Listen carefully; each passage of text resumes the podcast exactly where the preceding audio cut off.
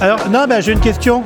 Oui. Marie-Thérèse, qu'est-ce que tu voudrais poser comme question à Régis Ben, je me passionne pour le- les terroirs et j'ai vu qu'ils avaient aussi du granit et du gneiss. Alors j'aimerais lui poser la question, euh, qu'est-ce qu'il met comme cépage sur ces terrains?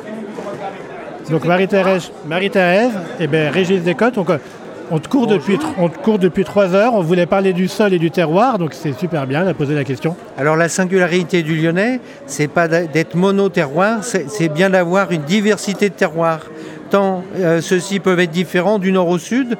Si on est au nord, on va trouver des, de l'argilo-calcaire sur les monts d'Or, des roches d'origine volcanique sur, les, sur le massif de la Brévenne, jusqu'à des roches granitiques, des schistes sur le plateau mornantais, et puis une particularité des moraines glaciaires le long du, du fleuve Rhône.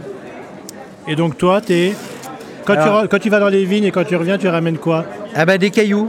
Alors, on n'est pas le petit pousset parce qu'on a des gros cailloux que le glacier du Rhône nous a laissés. C'est pour ça qu'on a peut-être un lien, une affinité avec le, le- la vallée du Rhône, euh, du Valais suisse bien sûr jusqu'à l'embouchure. oui.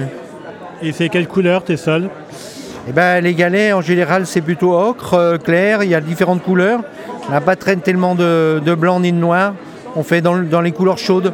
Ouais.